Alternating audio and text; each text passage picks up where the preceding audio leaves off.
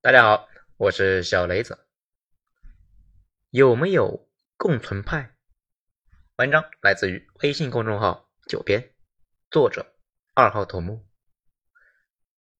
大家呢，想必和我一样，经历了二零二零年我国接近满分的防疫手段之后，中国国内几乎没有人质疑中国的防疫水平了。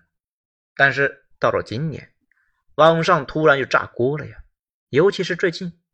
吵成了一团，大家呢可以去抖音、微博这些评论区看一看，就类似于呢，国外已经交卷了，国内呢还在争取考满分，国外已经大学毕业了，我们还在继续参加中考，等等等等。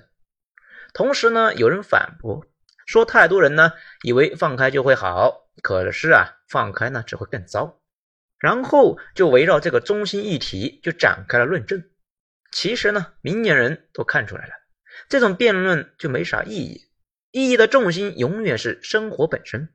来，咱们举几个例子，大家就懂了这句话是什么意思。这两天，一个卡车司机呢联系到我，倒也不是想什么诉苦，他呢已经堵在高速上面是没法卸货十来天了，心里憋屈呀。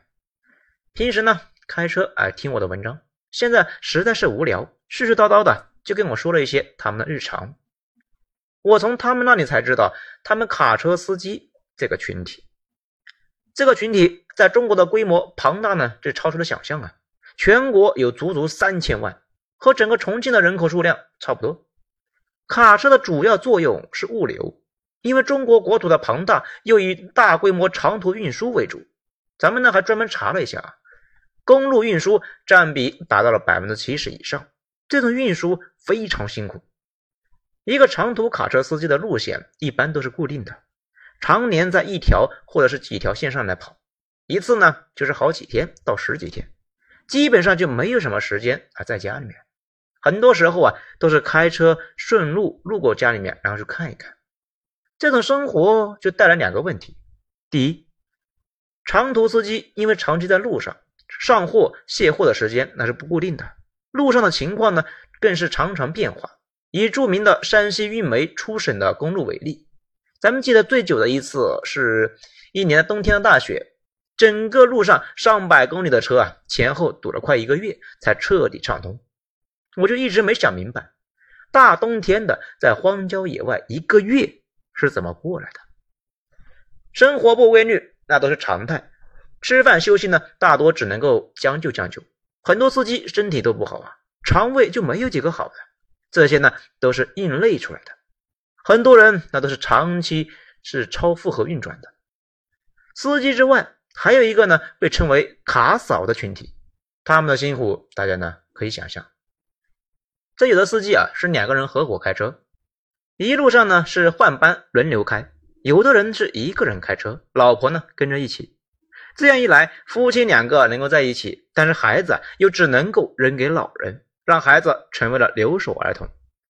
卡车司机的工作呢，在辛苦之外，一大问题那是危险的。全国货车总数不到所有车辆的百分之十，长途更少，但是啊，发生事故的比例那却高得多啊。对于司机家属来说，最怕的就是听到货车出事，总是会不由自主的想起自家人来。疫情爆发之前，联系我的这哥们呢，他出车次数呢，大概是每个月十来次，一直持续下降，直到最近降成了一个月只能够跑一次。这个收入那基本上是赚不到啥钱的。问题是老人、孩子养车这都需要钱。这里呢要说一下，就是即使疫情爆发之前，他的收入那也不高。很多时候啊，出一趟车拉了几十吨的货物，跑了上千甚至几千公里，货主一下呢给了几千啊，不到一两万块，这看起来哎是不少吧？其实呢，如果算上各种支出啊，就是油费啊、油耗啊、车耗啊、过路费啊，还有人员花费啊，这基本上就剩不了多少。如果再算上劳动强度和劳动时间，只能够说完全和付出不匹配。甚至呢，如果出事，或者是出事耽误时间被罚款，那真的是不知道说什么好。之所以如此，一大原因就是中国卡车司机的内卷非常严重。大约二十年前开始，卡车的增长率呢就特别的高，因为车子多啊，很多时候就成为了卖方市场，导致货运价格的增长呢，根本就跟不上成本。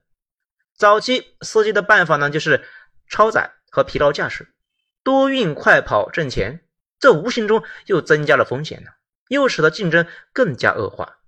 国家那经过多年的整治呢，情况才有一点好转。但是距离根本改变呢，那还有很长的路要走啊。他就说呢，疫情爆发以来，他收入降到了百分之五十的时候，他依旧是无条件的支持清零，也坚决支持呢国家抗疫。但是现在啊，收入快降成零了呀，他已经不知道该怎么办了。尤其没办法想象这样的生活是要持续两年的，自己该怎么办呢？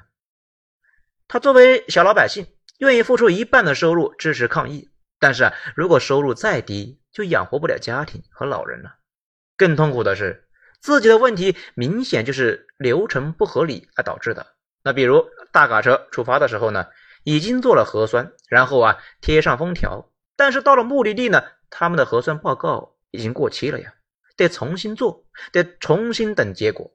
此外呢，有些服务区被关了呀，没油的卡车排了十几公里。还有的地方呢，行程码上带星就不让下高速，持有核酸报告，并且啊只是路过带星的区域，它也不行。他们这一次呢，堵在路上十来天，漫漫十几公里的卡车呢，这个车队啊那是纹丝不动，带的吃的呢也快吃完了，剩下的那一点呢在搞配额，每天只能够吃一包方便面，饿的是头脑发昏呢。反正呢，咱们听完他的描述之后，立刻就懂了另外一个工厂师傅的困难。另外一个兄弟呢。说啊，抗疫前期对他的生活不但没有影响，反而大家积极性呢更高了。因为海外呢订单量巨大，这前两年啊是热火朝天的。但是到了今年，周围其他工厂主呢就说订单量出了问题，订单锐减。这段时间他们厂的单子呢也没了，因为咱们这边各种原因，经常是没有办法按时交货，导致呢海外订单交付那就延迟了。客户那边没办法给自己的客户交代呀，是要赔违约金，所以呢，干脆就取消了他们的订单，改从土耳其和越南或者其他东南亚的国家进货。尽管那边的质量可能成问题，但是他们的预期现在是稳定的。商业活动里面最怕预期不稳。这里呢就要解释一下，就是产业链这个东西啊有多长。以这个师傅他们生产的一种玩具车那为例子。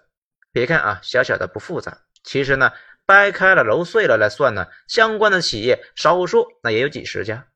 他们虽然是直接出口商，但是啊，零部件大多数是其他企业供货的，金属部分就来自呢四五家不同的呃五金生产厂，外壳呢是同集团的塑料厂提供的，其他塑料件呢是来自好几个企业，轮胎又是一家专门的生产橡胶部件的一个企业提供，电路部件呢。来自于好几个企业，甚至啊，标签、包装、说明书都不是一个家生产的。这些东西呢，要通过货短货长才运到他们这里。货短货长呢，意思就是说，有的是隔壁县城的，有的呢是要跨两三个县城，啊，甚至是跨省。东西齐了呢，才能够攒成一辆二十五块钱的玩具小车，少一样，那车都没法交货。而他们生产之后呢，才能够运输报关。货轮走几天到十几天，到了港口卸货，一路呢送到等待的客户那里。客户呢把产品通过多级的销售网络，商品一路从一个个的仓库运输，最后摆在了玩具店或者是超市的展柜厅里面，买玩具的人才能够拿到手。而上游每一家企业又有或多或少的上游企业，五金厂不生产不锈钢铜胚和那个不锈钢胚。塑料厂呢，也要采购塑料颗粒和油漆等等等等。然后这些上游的又有上游，上游之外又有上游。原材料之外，设备那也是要买的，人也是要雇的。万一有点问题，整个链条还能够依靠弹性来保持运转，也就是呢替代和存货。但是这种弹性呢非常小，最怕的就是时间长和多个环节都出问题。而这整个产业链呢，不知道多少的企业。都要依靠着物流网络的保持通畅。一旦物流出了问题，甚至只是出现一点点的波动，这个波动会很快被放大，到末端就不亚于地震了。最明显的一个例子呢，就是二零一零年左右，有一句话呢叫做广深高速一堵车，全世界的电脑啊都涨价。那虽然啊夸张，却是实情。因为当时东莞是重要的电脑零配件的生产地，而东莞呢生产的零配件要经过深圳，然后去香港出口。但是当时东莞和深圳之间只有一条主干道，那就是广深高速。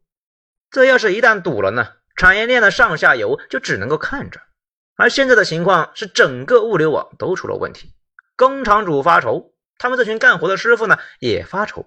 可是没办法呀，工厂原料死活到不了，被堵在公路上了，他们也是没有办法，只能够在那里等着。现在已经开始担心厂子如果坚持不下去，自己没了工作，房贷怎么办？其实呢，把这个链条看懂了，就能够发现，疫情其实呢没那么可怕，我们两年多已经走了过来了。只是呢，到了今年，突然由于奥密克戎冲击，把链路呢给阻断了，导致所有的领域都受到影响。讲到这里呢，大家其实啊也明白了，人心里面有杆秤，大家都知道清零的好处，这也是为什么过去两年里面大家无怨无悔，顶着巨大的麻烦坚持清零。可是啊，到了今年，突然就群众情绪发生了变化，一方面呢，可能确实是烦躁了，另外一方面。可能也是普通人的生计最近呢受到了严重的冲击，所以呀，咱们讨论这个清零还是共存意义不大。其他国家放弃清零呢，那是因为他们做不到啊。我们在这两年里面充分的享受到了清零带来的红利，但是现在啊，很多过激手段让大家突然变得困难了。不少人知道清零的好，但是呢，痛苦之极，慢慢的观念倒向了共存那一边。这就好像世界上没有一种人叫做逃荒爱好者一样，但是呢，大家翻开我们的历史，一直到解放前，几乎每隔几年就会出现一波几百万人的逃荒大军。大家不是爱逃荒，是实在没办法。但凡有一点办法，都不会选择背井离乡。老百姓都是现实的，他们支持或者反对什么东西呢？并不是像知识分子那样分析什么 RO。和什么重症率，他们呢只是在乎生活怎么能够继续。所以啊，咱们觉得，除了极少数脑子抽到觉得呢，欧美共存，我们就得共存。大部分共存呢，那还是因为啊，生计所迫。当生活的困难预期大于了病毒的威胁，共存派的声浪那自然是越来越高。这段时间，咱们观察了一下，自己圈子里面呢，最反对清零的。主要呢都是那些疫情防控期间遭受到重大损失的那群人，对他们来说，感染了新冠大概率呢没啥事，可是自己的生活啊已经被毁了。而铁杆清零派呢，往往是疫情对生活影响不大，如果放开，到时候啊家里面人可能患病，这种情况之下，他们自然是倾向于坚定的清零。对于咱们个人而言，我公司在疫情防控期间受到影响呢非常小。而且公司呢，现在不需要大家天天去公司上班，所以啊，我一直是坚持支持清零的。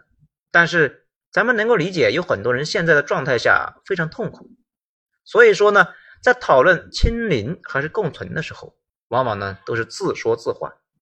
别人的处境跟你不一样，你俩对问题的感受那差距是十万八千里。就算是很有道理，那别人也不一定能够听得进去，因为道理又解决不了温饱。这段时间呢，网上很多骂战，本质呢也是这种鸡同鸭讲。好在啊，这段时间咱们看了一下宏观政策，已经注意到各地层层加码的事，也有的银行呢开始准备推迟房贷。不过客观的讲，依旧做的不够啊，尤其是房地产推迟房贷的事情，我们的银行利率呢非常足，现在出台的推迟还房贷的方案却依然是诚意啊不足。西方很多私人银行都搞了这个推迟房贷的选择。对于太多人来说呢，房子是一生中最大的事情。疫情封城了，没了工作，然后房贷呢还不上，被法拍。换位思考一下，你是他的话，你恨的是防疫还是病毒呢？此外啊，咱们也是举双手赞成给低收入者补贴。有些人呢，真的是太难了。对于越来越多的共存派来说呢？共存的坏处是不确定的，但是清零的痛苦已经落到自己头上了。大家呢不要对这件事情太过横加指责。人就是这样的，明知道抽烟对身体不好，就依旧抽啊；明知道好好学习将来可以多赚一些钱，可依旧呢是不思进取，宁愿生活的苦也不吃学习的苦。这就叫做人性。做选择的时候，大家都倾向于选择短期的舒适，无视长期的危害，或者呢，为了短期的轻松，放弃了长期的好处。我们每个人都差不多，对应的疫情上面呢，那是完全一样的。所以呢，说这个啊，并不是想和谁辩论。到了咱们这个年龄呢，突然发现辩论已经没有任何意义了，只是觉得咱们应该去找一些共识和折中点。到如今，咱们觉得共识应该是能达成的。是否坚持清零，本质呢，还是一个民生问题。正如林彪每次打大仗呢，最关心的就是士气如何，因为战争打的就是资源和士气。好，就这样吧。最后呢，向伟大的基层防疫战士们致以最崇高的敬意。好，以上就今天内容。喜欢的话呢，给一个五星评价，谢谢。我是小雷子，咱们下章接着见。